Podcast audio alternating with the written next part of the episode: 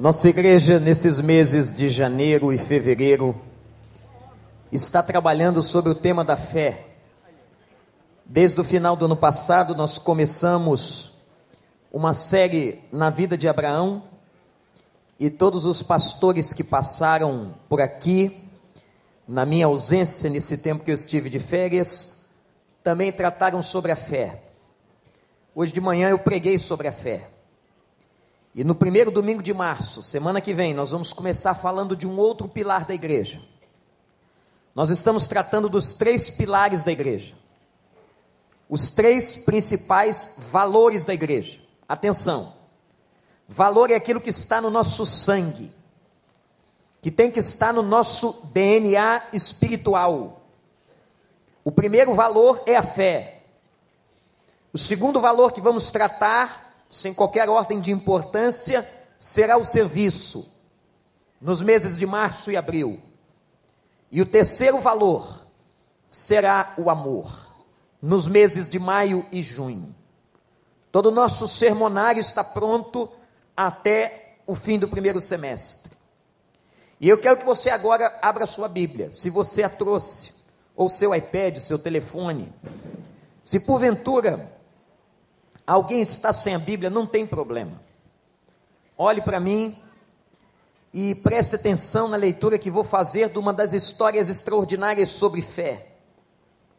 Hoje de manhã, eu preguei sobre o texto em que Jesus declara ter encontrado a pessoa que tinha mais fé no seu ministério, na experiência do seu ministério.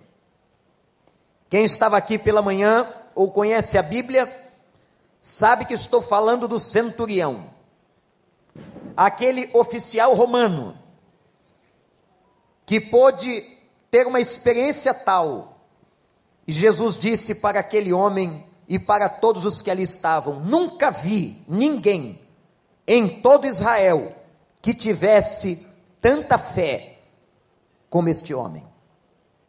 Agora nós vamos ver uma mulher. Olha aí, irmãs. Esta mulher, quando Jesus tem uma experiência com ela, vai dizer que a fé desta mulher era grande.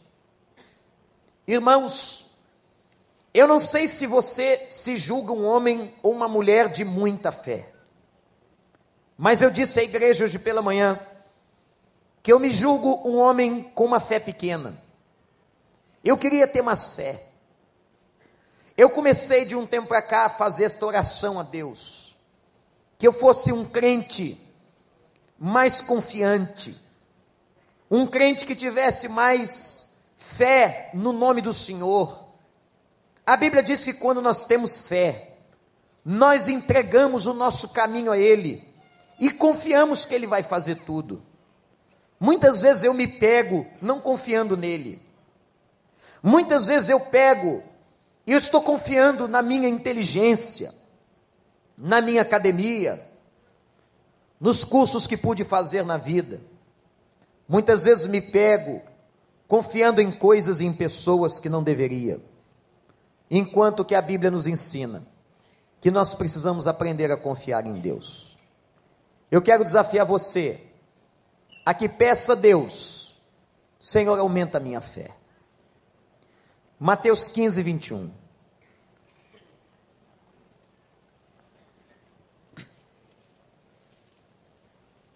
Saindo daquele lugar, Jesus retirou-se para a região de Tiro e de Sidom. E uma mulher cananeia natural dali veio a ele gritando: Senhor, filho de Davi, tem misericórdia de mim. Minha filha está endemoniada está sofrendo muito. Mas Jesus não lhe respondeu palavra. Então seus discípulos se aproximaram dele e pediram: manda embora, pois vem gritando atrás de nós. Ele respondeu: Eu fui enviado apenas às ovelhas perdidas de Israel. A mulher veio, adorou de joelhos e disse: Senhor, ajuda-me. Ele respondeu: Não é certo tirar o pão dos filhos e lançá-lo aos cachorrinhos. Disse ela, porém, Sim, Senhor, mas até os cachorrinhos comem das migalhas que caem da mesa dos seus donos. Jesus respondeu: Mulher, grande é a tua fé, seja conforme você deseja. E naquele mesmo instante, a sua filha foi curada. Que Deus nos abençoe. Deixe a sua Bíblia aberta. Esta é a única vez que Jesus sai da região de Israel depois de adulto. Porque até então, o único país que ele havia visitado era o Egito. Quando criança, seus pais, fugindo da determinação de Herodes, levaram Jesus para o Egito. Seu ministério foi marcado nas regiões de Israel, na região chamada como Palestina, mas agora ele vai a Tiro e a Sidom. Alguns anos atrás eu estive nesses lugares. São cidades, meus irmãos, no sul do Líbano. Um país dominado por uma cultura árabe. E ali naquele lugar eu pude ver como que as pessoas ainda estavam e estão escravizadas por um Deus que não fala, que não ouve, que não lhes dá qualquer experiência. Quando Jesus chega àquela região, hoje sul do Líbano, região dominada pelos fenícios, porque aquela região, região tão perigosa. Os judeus tinham uma ojeriza, um ódio tão grande dos fenícios. O texto declara que uma mulher cananeia. Quem conhece a Bíblia, o Velho Testamento, vai se lembrar que nos dias de Josué, o exército de Israel expulsou os cananeus da terra de Canaã. Cananeu era quem nascia em Canaã. E por ordem de Deus, para dominar a terra de Canaã, como era a promessa do Senhor, os cananitas foram expulsos e foram morar com os fenícios na região de Tiro e de Sidom. Mas o ódio era tão grande. Chega agora Jesus e vai se deparar com uma mulher cirofenícia, uma mulher descendente dos fenícios, que vai pedir socorro a Jesus. Eu fiquei pensando, gente, como é que foi que essa mulher soube da identidade, da vida e dos milagres de Jesus. A situação tinha corrido. Não havia Facebook naquela época. Não havia WhatsApp. Não havia celular. Não havia essas coisas que a gente hoje diz assim: eu não posso viver sem isso. Encontrei uma senhora perdida esses dias na rua estava tão desesperada e perguntei o que aconteceu. Ela disse: Eu perdi o celular. Eu disse: Pensei que tivesse sido o marido. Sabe o que ela respondeu? Antes fosse. Eu disse: Como? Moço, disse ela para mim, o senhor não sabe a importância do meu celular. O papo ficou ótimo. Eu disse: então a senhora está dizendo que o seu marido é menos importante que o seu celular? Ela disse: o senhor não tenha qualquer dúvida. E para finalizar o desastre do encontro, que foi desastroso, Ela perdeu o celular, ansiosa, eu disse: Está aí o telefone dele? Registrado no seu celular? Ela disse: Infelizmente, eu já sei de cabeça. Eu quero saber se existe alguma cirofenícia aqui que acha o seu celular mais importante do que o seu marido. Graças a Deus, é só lá onde eu encontrei a pessoa. A notícia correu, a notícia chegou, aquela mulher vai até Jesus, e eu fiquei pensando: o que é que essa mulher tinha para Jesus dizer que ela era uma mulher de grande fé? Eu vou mostrar para você no texto bíblico algumas características desta mulher. Primeira, ela vai buscar ajuda na fonte certa. Ela podia ter buscado ajuda nos deuses dos fenícios. Os irmãos lerem, se lerem o Velho Testamento, gente, quantos deuses os cananitas levantaram altares? Quantos poste ídolos os cananitas construíram? Mas esta mulher não. Ela não foi na direção de um Deus cananita, nem de um Deus dos fenícios. Ela vai com seu sofrimento em direção a Jesus, porque uma notícia certamente chegou a ela de que Jesus expulsava demônio das pessoas. Você já viu essa inscrição nas pedras das estradas da cidade? Quem sai da cidade encontra umas frases engraçadas, mas algumas bíblicas e com profundidade doutrinária, como essa, que está bem nas pedras da saída do Rio de Janeiro. Só Jesus expulsa demônio das pessoas. Você acredita nisso? Então repete comigo assim: só Jesus mas fala isso com vontade. Vamos lá, só. Não é o pastor.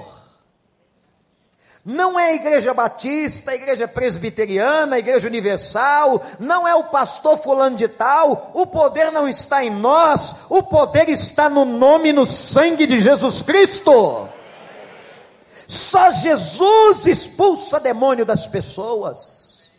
O demônio, na verdade, é uma entidade espiritual que havia possuído a vida da filha desta mulher. Mães que estão aqui, qual é a mãe que não ia buscar socorro? Qual é o pai que não ia buscar socorro? Mas sabem o que me impressiona, gente? Olhem para mim. O que me impressiona é que esta mãe enxergou o que muitos pais não enxergam. Havia um problema espiritual na vida da sua filha, na sua casa.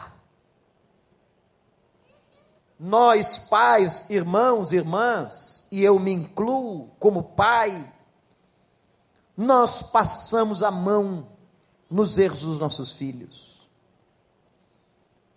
às vezes não temos a competência emocional de ver que eles estão errados. Defendemos de maneira até insana os atos errados. E quantas vezes a gente percebe que o pai está cego, que a mãe está cega.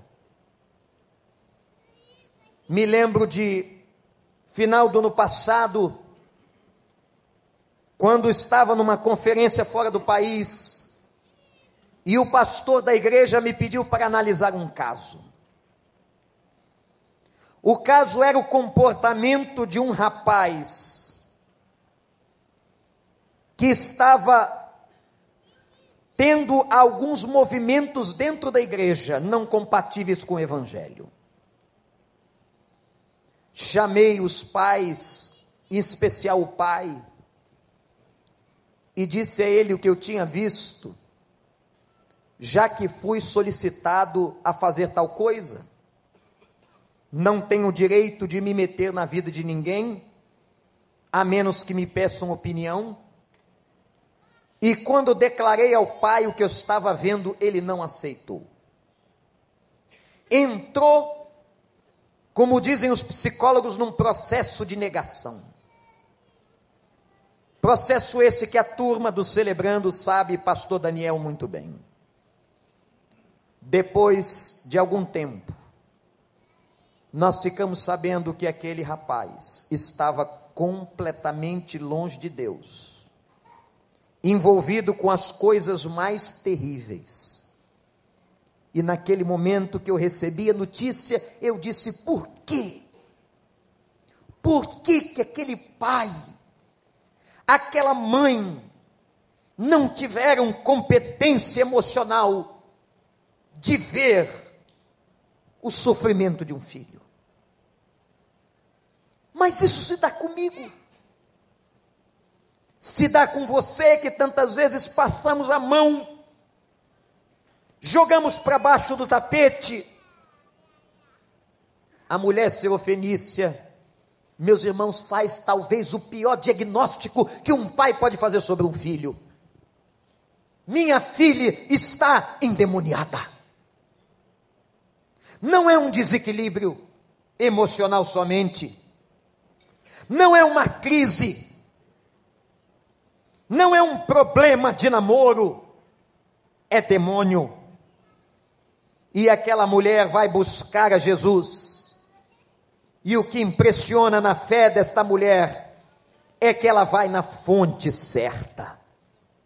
Ah, meu amigo, a fé genuína, a fé bíblica é capaz de enxergar as necessidades e as fraquezas espirituais ao nosso redor. A fé centrada em Cristo, em Deus, é capaz até de olharmos para dentro da nossa própria casa, vocês que se batizaram, e olhar e discernir: preciso orar, porque meu pai não está bem, minha mãe não está bem, meu irmão não está bem, meu filho não está bem. Muito cuidado com aquela frase tão simples que às vezes os filhos dizem para nós: O que é que tem, pai? o que é que tem. E às vezes, por trás desta frase, há uma cegueira. Uma cegueira onde os filhos não conseguem enxergar os demônios. A filha desta mulher estava endemoniada. Sabem, meus irmãos, por que, que às vezes nós não percebemos o problema ao nosso redor? Porque nós ficamos centrados só nos nossos. Os nossos problemas, as nossas aflições, as nossas necessidades. E por muitas vezes nós não percebemos o mal dentro da nossa própria casa, as necessidades espirituais dentro da nossa própria família e eu quero dizer uma coisa, talvez bombástica e dramática para você: de que adianta uma boa educação, os melhores colégios, o dinheiro à vontade, as melhores roupas, se ele talvez não tem o discernimento do que é mais importante? O mais importante é a bênção de Deus. O mais importante é Jesus. De nada adianta você dar ao seu filho tudo, tudo, se você não der o mais importante. A segunda coisa que me impressiona na fé desta mulher é a sua humildade. Ela não apenas vai na direção certa, mas ela vai com o coração quebrado. Diz o texto no grego que ela vai gritando. Ela entendeu que sozinha ela não podia resolver o problema. O grito desta mulher é uma confissão de impotência. O grito desta mulher, meus irmãos, é um clamor. Meus irmãos, quantas vezes nós achamos no nosso coração vaidoso que nós podemos resolver os problemas, que os problemas são resolvidos do nosso jeito, da nossa maneira. Quantas vezes você acha que pode resolver sozinho? e precisamos de ajudas, precisamos de uma mão amiga. Que Deus nesta noite derrube do seu coração a soberba e todas as tuas certezas, para que você saiba que você pode e você precisa da ajuda de Deus. E que às vezes a ajuda de Deus vem através de uma pessoa, de um irmão, de um conselheiro, de um líder de célula, de um pastor, de um amigo, de uma mulher de Deus. Que Deus derrube as nossas certezas, que nós tenhamos a convicção e a humildade de dizer a Ele, o que cantamos aqui hoje, Pai, eu de Ti preciso. Quem aqui não precisa dele, irmãos? Nesse mundo louco, nesse mundo desvairado que nós estamos vivendo? Será que nós não percebemos que tem alguma coisa acontecendo? Que a natureza geme? Nunca se viu, como disse pela manhã, um frio no leste do hemisfério norte. Nunca se viu nos últimos 100 anos. Nossa cidade não é mais o Rio 40 graus. Ah, se fosse 40 estava fresquinho. Uma sociedade violenta. E a violência não é só do morro ou do asfalto. Essa violência está na Síria. Como na semana passada, 21 cristãos foram decapitados pela loucura de um fanatismo em nome de um Deus. A loucura está na França. A loucura está no império dos Estados Unidos. A loucura está por todo lugar. Será que nós não conseguimos perceber que alguma coisa está acontecendo? Que Deus está tentando dizer alguma coisa à humanidade? Que a natureza está gemendo, aguardando a manifestação dos filhos de Deus, que o mundo está chorando. Quando Jesus viu os judeus de Jerusalém, ele chorou e disse: Ah, como eu gostaria de juntar vocês debaixo das minhas asas e protegê-los, mas vocês não querem. Deus está chorando porque muita gente não o quer, muita gente o despreza, muita gente volta-se contra ele. Meus irmãos e minhas irmãs, chegou a hora de fazermos o que a mulher sirofenícia fez, abaixou a cabeça, ignorou o ódio entre o seu povo e os judeus e gritou para aquele judeu, e gritou para Jesus: socorre, a minha filha está endemoniada, eu preciso do Senhor, eu de ti preciso. A nossa arma mais poderosa, olhe para mim, para proteger os nossos filhos e a nossa casa, é o nome de Jesus. Você acredita nisso? A terceira coisa que me impressiona na grande fé desta mulher é que ela era regada pelo amor. E aqui está a diferença. Aqui está a diferença do evangelho, do amor de Deus para o fanatismo. Nenhum fanático é saudável. seja com que for. Pode ser um fanático religioso, pode ser um fanático político. Fanático político é terrível. E pode ser um fanático por um time de futebol.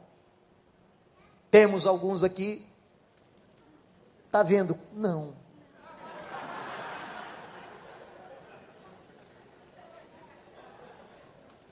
Preciso pregar mais sobre humildade, confissão. Ô gente, você é fanático pelo Flamengo? Olha aí. Madureira 1, Flamengo 1. Você é fanático pelo Botafogo? Olha aí. Não consegue encher duas combis. Ganharam ontem de quê, pastor João? Do Nova Iguaçu. Com todo respeito ao Nova Iguaçu, esse time de grande expressão. Ficar feliz porque o Botafogo ganhou do Nova Iguaçu é uma coisa que afronta a nossa inteligência. Você é fanático pelo Vasco da Gama? Você assistiu o primeiro tempo do Vasco contra o Fluminense? Dá vontade de perguntar que tipo de jogo eles estão jogando, de tão ruim que o Vasco está. Você é fanático pelo Fluminense? Está perdido também do mesmo jeito. Está tudo ruim. E o cara é fanático, o cara bota camisa, o cara briga no bar. Crente não vai a bar, mas ainda briga no bar em nome de Jesus, ainda bota o nome de Jesus, tira o nome de Jesus das tuas confusões. Quando for assim, não diz que é crente, muito menos membro da igreja batista, do recreio. Vai brigar no bar por causa do time de futebol. Fanático é um negócio chato. E fanático político, eu nem conto a vocês. Eu sou do partido tal desde que ele nasceu. Azaceu azar seu. Não tem um que a gente possa agradecer. Um. Num país corrupto, ver, envergonhado a gente fica. Eu estava assistindo um canal brasileiro, tinha um, um hispano do meu lado. E você sabe o que, que aparece no noticiário internacional sobre o Brasil? Hã? É isso mesmo. Só notícia ruim. E vem a mais nova notícia da Petrobras, e a mais nova de não sei quem. O hispano me olhou. A sorte dele é que ele era da Venezuela. Quando ele olhou para mim, eu olhei e disse assim: O quê? Hã?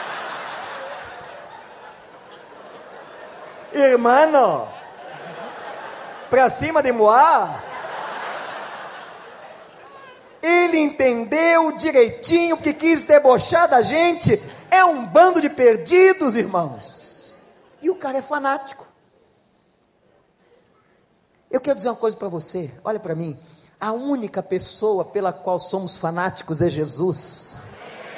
E ser fanático por Jesus é amá-lo, é honrá-lo. Isso não é patológico, é saudável. Eu amo Jesus, eu quero Jesus, eu quero estar com Jesus. A Ele a mulher Sirofenícia foi, a Ele nós devemos ir todos os dias, porque Ele é Deus, Ele é Senhor, Ele é proprietário, Ele é o Senhor que reina sobre os céus e a terra. Ele é o nosso Pai, o nosso Salvador. A Ele toda honra.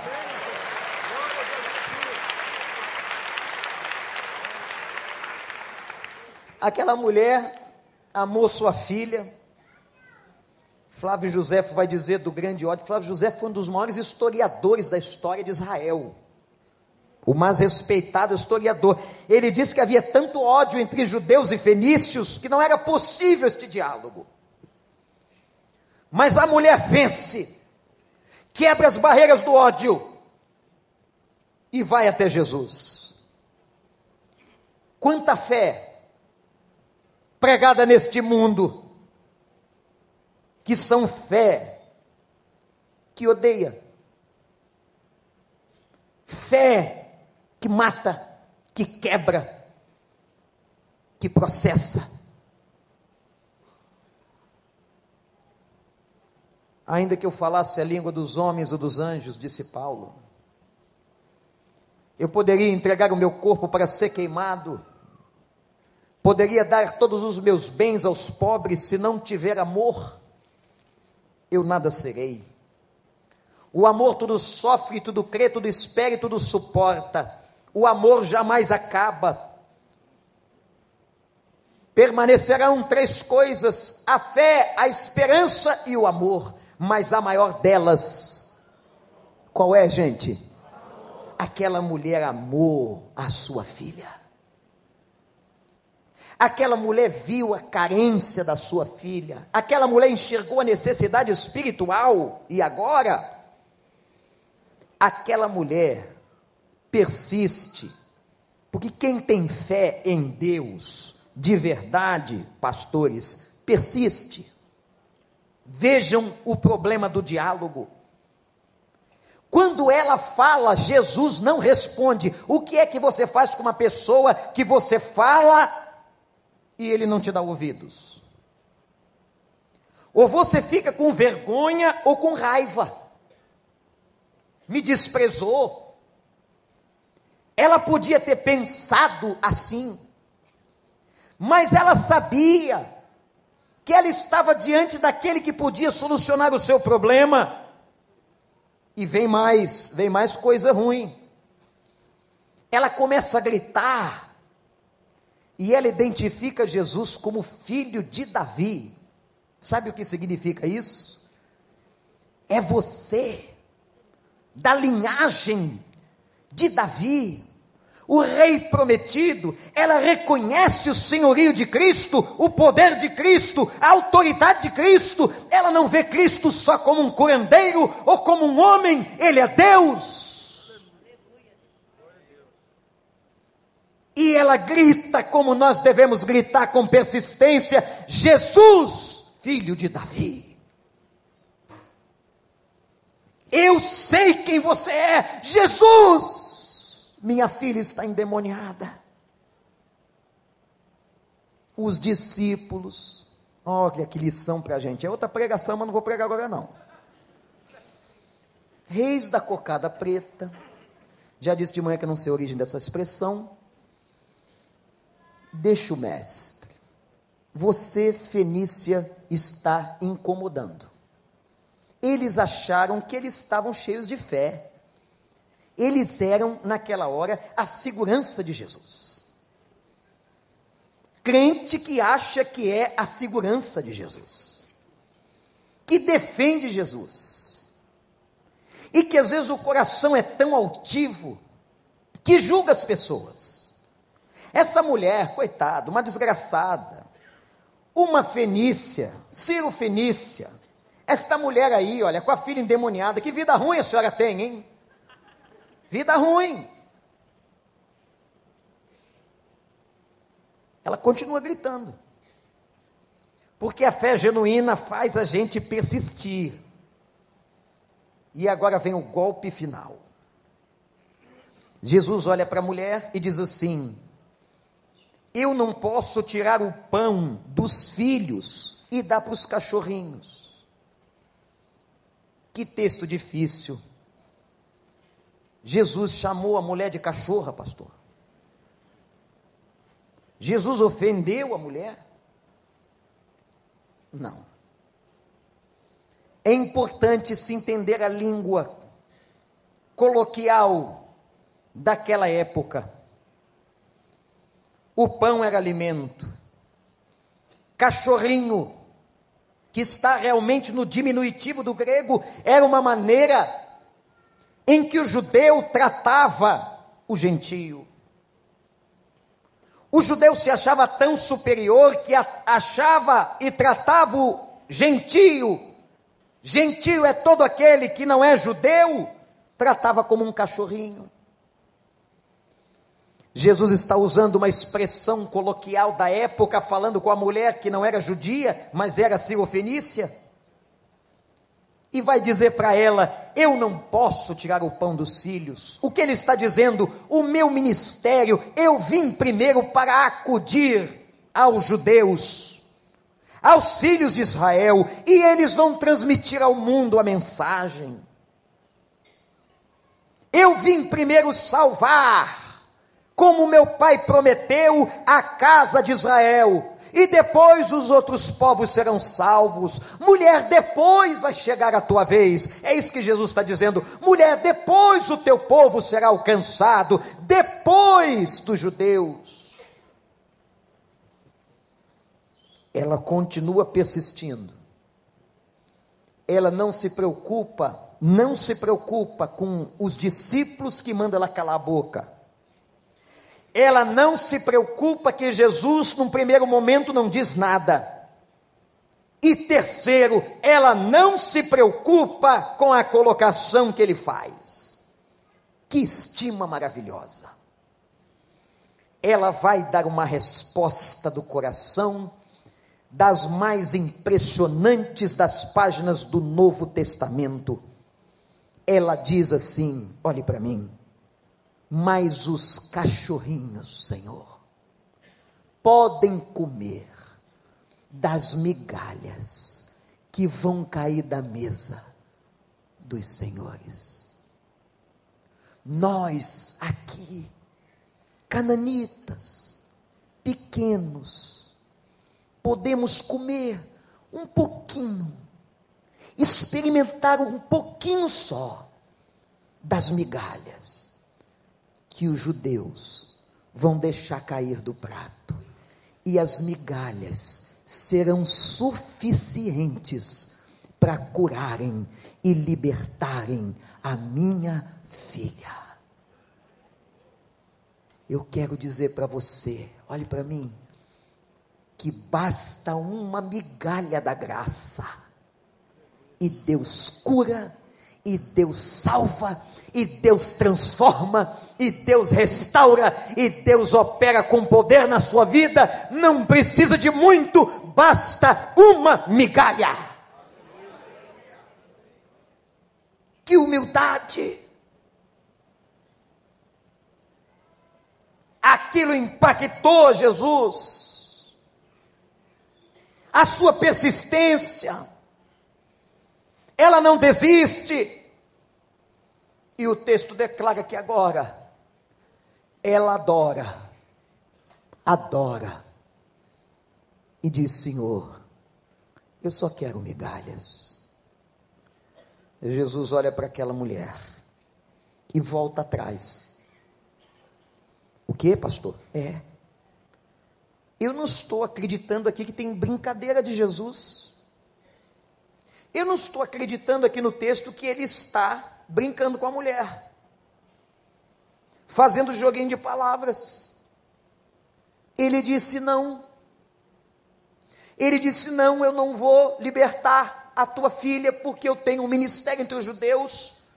Mas ele volta atrás mediante um coração quebrantado e contrito, uma pessoa honesta, uma fé segura, uma fé persistente, ele volta atrás e diz àquela mulher: mulher, grande é a tua fé. Ah, como eu gostaria de ter uma fé assim. Grande é a tua fé. Seja feito como tu desejas. E diz a Bíblia que naquele momento, a filha da mulher seofenícia foi liberta e os demônios a deixaram. Louvado seja o nome do Senhor. Meus irmãos, como é importante entendermos que é a fé que nos aproxima dele. É a fé que nos move. Sabe o que disse Abacuque? O que repetiu Paulo e o que fez ressoar Martinho Lutero na reforma protestante: o justo viverá da fé.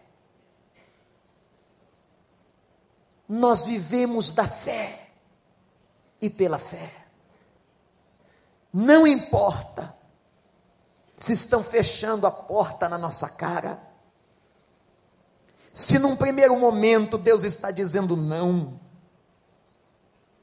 se o problema parece ser grande, se os demônios estão atacando, confia no Senhor, Ele vai libertar, Ele vai libertar a sua casa, você acredita nisso?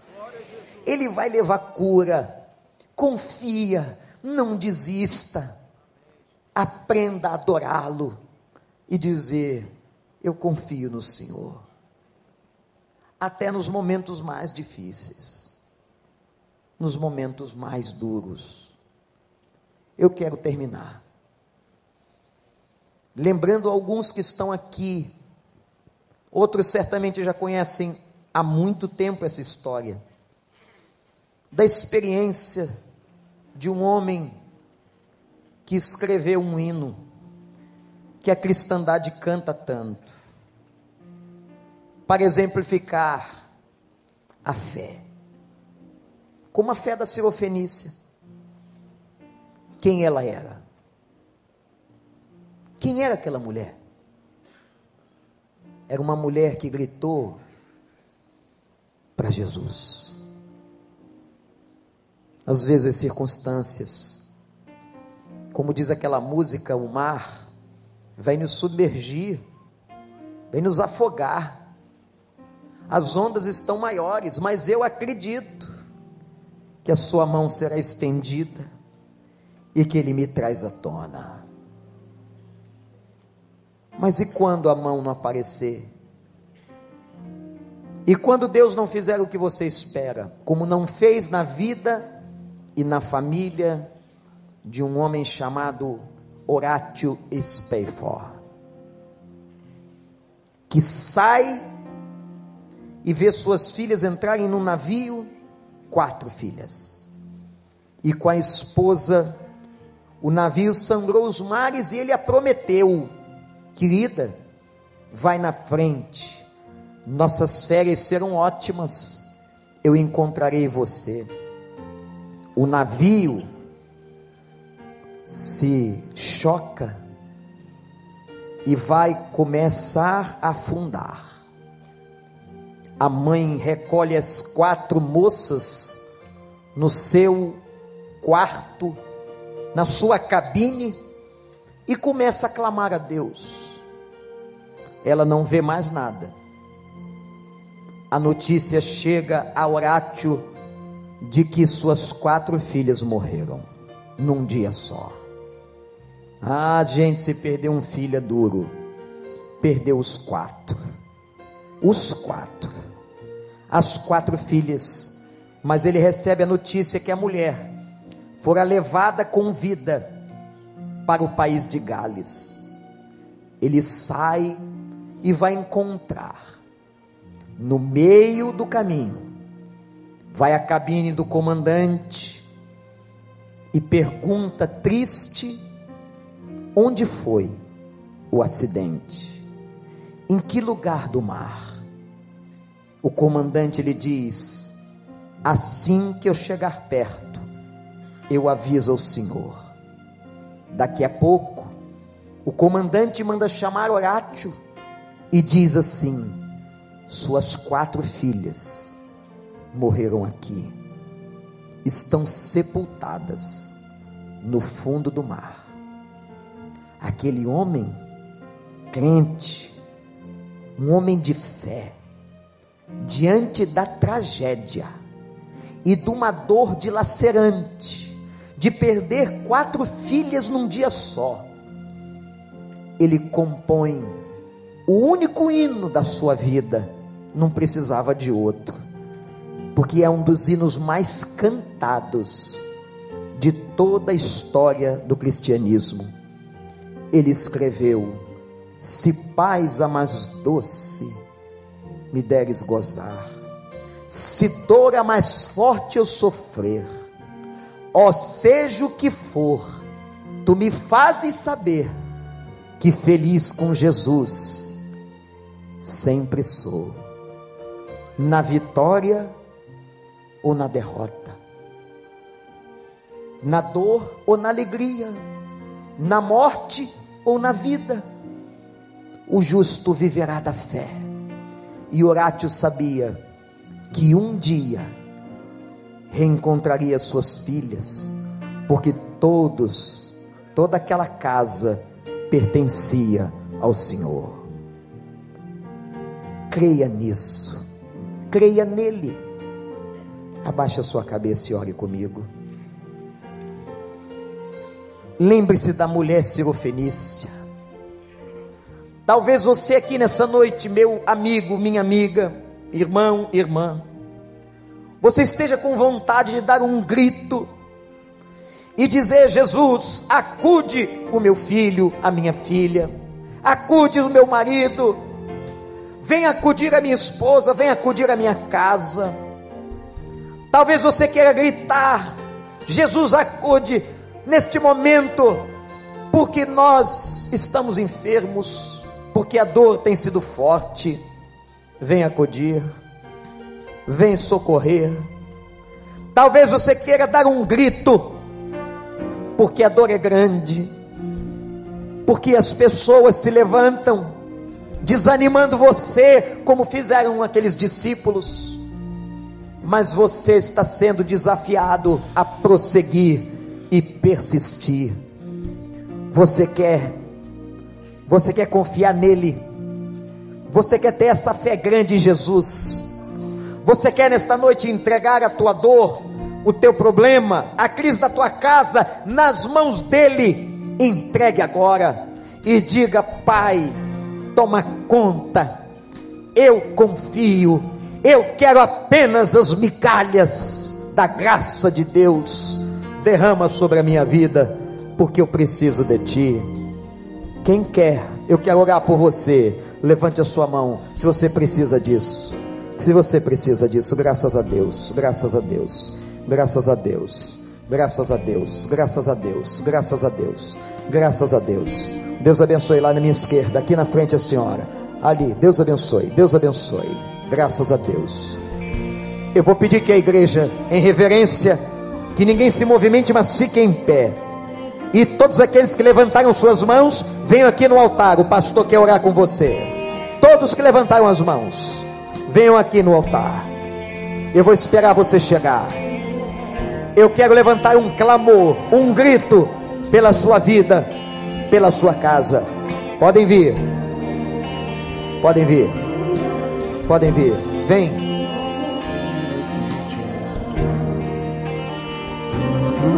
A igreja canta e ora. Vem. Isso, Deus abençoe. Deus abençoe. Deus abençoe. Nos teus braços eu Vem. quero descansar. Corredor. Vem, vem. Você que nos visita essa noite, você que está na internet, confesse Jesus. Graças a Deus. Tudo que eu preciso está em ti. Eu quero estar em casa do Pai, comer em tua mesa, meu Pai. Tudo que eu sou é para Eu vivo só para ti. vivo só pra ti. Diga isso, Senhor, em adoração. Toda a igreja. Vem, vem você. A todos quantos o Espírito Santo chamou, tocou o coração. Venha, venha.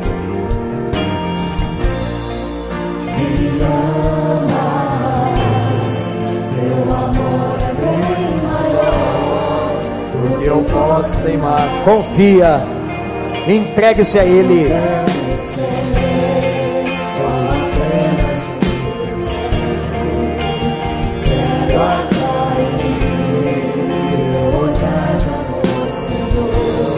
Aleluia. Aleluia.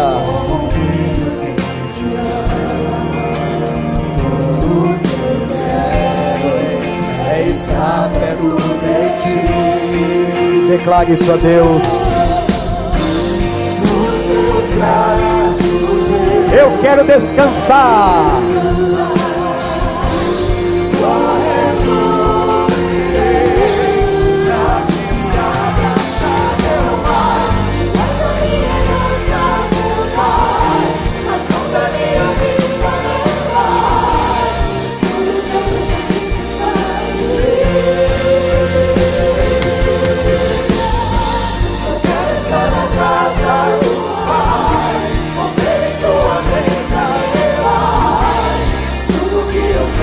Graças a Deus.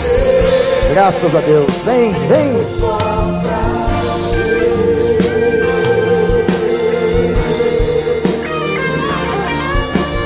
Eu vivo só para ti.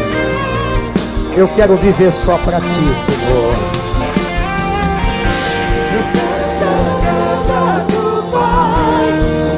Pastores, subam aqui.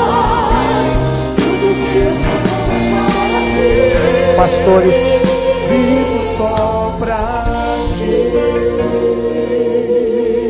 eu vou pedir que toda a igreja estenda sua mão para cá.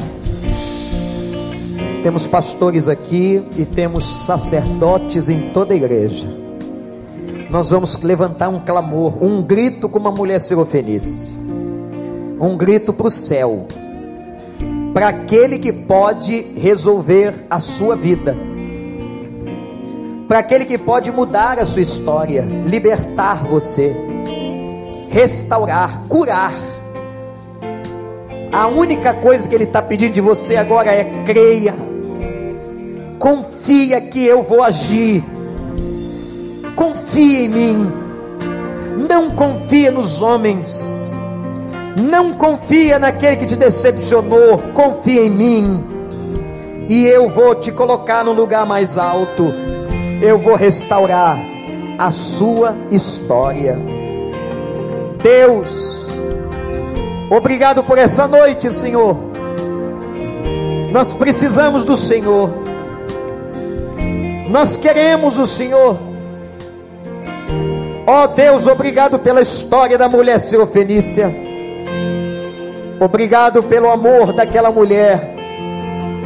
Porque aquela mulher enxergou a crise dentro de casa. Porque aquela mulher se colocou disponível porque aquela mulher não desistiu, mesmo diante dos obstáculos. Ó oh Deus, abençoe essas pessoas que estão aqui, dá a elas persistência, enxuga dos olhos as lágrimas. Tem gente chorando aqui, Senhor.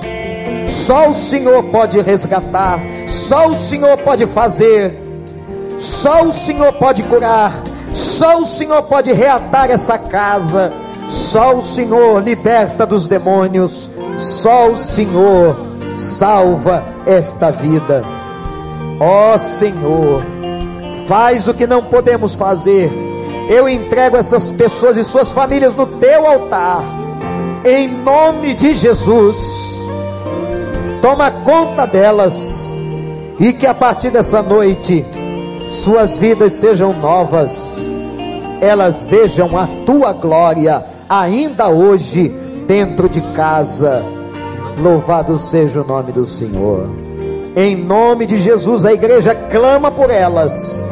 Amém. E todo o povo de Deus diz: Amém.